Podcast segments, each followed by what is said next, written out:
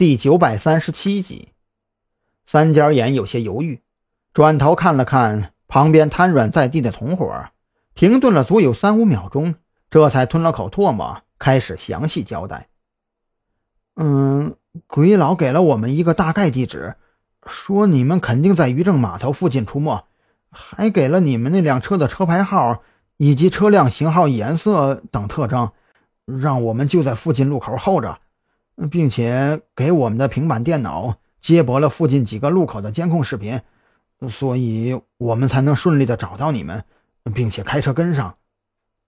说完这话，三角眼顿了顿，想要等蓝雨桐继续追问下去，却是忽然想到了什么。哦，呃，对了，嗯，鬼佬还让我们尽可能想办法拿到你们的笔记本电脑，说是能拿到手，并且顺利交给他的话。就额外给我们一百万。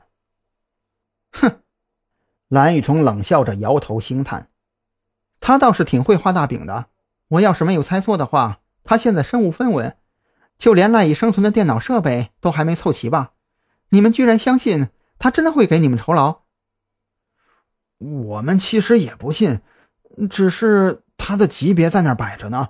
我们要是不听他的话，等新任的执事到了，秋后算账。我们就惨了。三角眼唯唯诺诺的开口解释，他现在是彻底没了侥幸心理，都已经说到这个份上了，自己下半生最理想的归宿就是在监牢里度过了。行了，别的我也不多问，你把你们武器的来源以及你所知道的子午会其他成员藏匿地点全都说出来。今天这事儿呢，就算到此为止了。张扬打断了蓝雨桐的盘问，他现在没心情听三角眼抱怨子午会内森严的等级制度，他只想知道怎么才能尽快找到子午会的其他成员，并且瓦解掉山南市可能存在的武器黑市。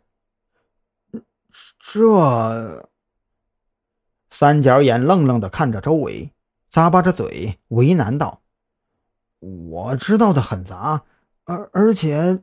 而且还不一定准确，这儿也没有纸和笔，光靠嘴说你们也记不住啊。哟，你考虑的还挺周全的。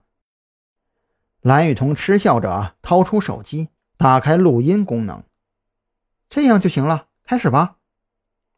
这武器是之前云雀给我们带进来的，具体怎么带进来的我们也不知道，应该是走的海路。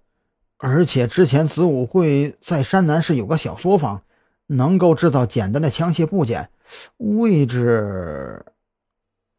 半个多小时之后，蓝雨桐满意的将录音保存，并且转发了一份给孔森的邮箱，这才站起身，笑吟吟的看着张扬。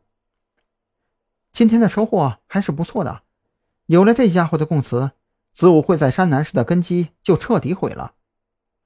先不要高兴的太早，他知道的不一定准确，而且孔森能不能申请到搜查令和逮捕令还是另外一码事。